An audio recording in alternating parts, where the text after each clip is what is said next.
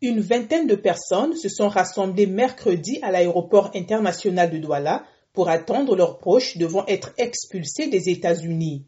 Jennifer Monet, âgée de 27 ans, dit craindre pour son frère aîné.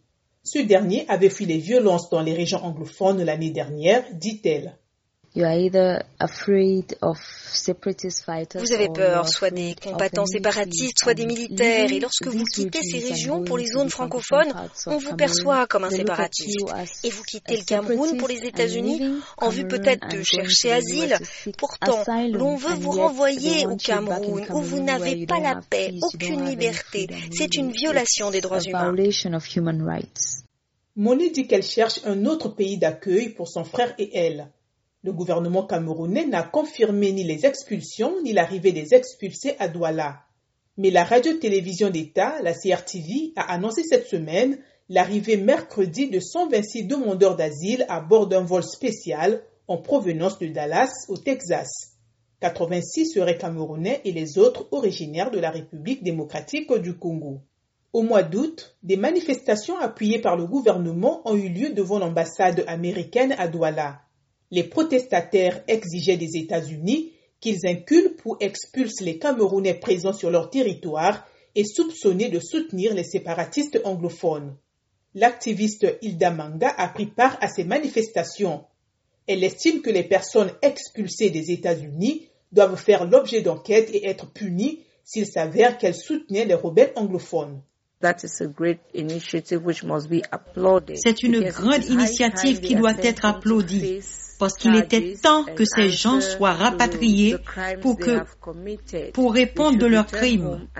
Ils doivent revenir au pays pour que nous voyions ensemble comment mettre un terme à la crise qui fait souffrir les populations depuis quatre ans. La radio-télévision d'État camerounaise n'a pas précisé si les demandeurs d'asile seront arrêtés à leur retour, mais a présenté leur arrivée sous un angle positif. Selon la station, le pays a besoin de ses exilés pour la reconstruction nationale et les autorités ont dépêché des experts médicaux pour les assister avant et durant leur expulsion. Dans le cas de nombreux Camerounais demandant asile aux États-Unis, ils ont fui le pays par crainte des attaques gouvernementales. Beaucoup sont originaires des régions anglophones en proie au conflit ont soutenu des partis d'opposition ou s'étaient exprimés contre le mauvais bilan des autorités en matière des droits humains, nul doute qu'ils feront face pour la plupart aux représailles du gouvernement à leur retour. L'Agence des Nations Unies chargée de l'immigration a comme politique de ne pas commenter les expulsions avant qu'elles n'aient eu lieu. Les Camerounais expulsés étaient entrés illégalement aux États-Unis après avoir traversé l'Amérique du Sud et le Mexique. L'administration a durci sa position contre l'immigration illégale, rendant difficile l'obtention de l'asile politique. Le conflit opposant l'armée camerounaise aux séparatistes dans les zones anglophones du nord-ouest et du sud-ouest a fait plus de 3000 morts et un demi-million de déplacés et réfugiés selon les Nations Unies.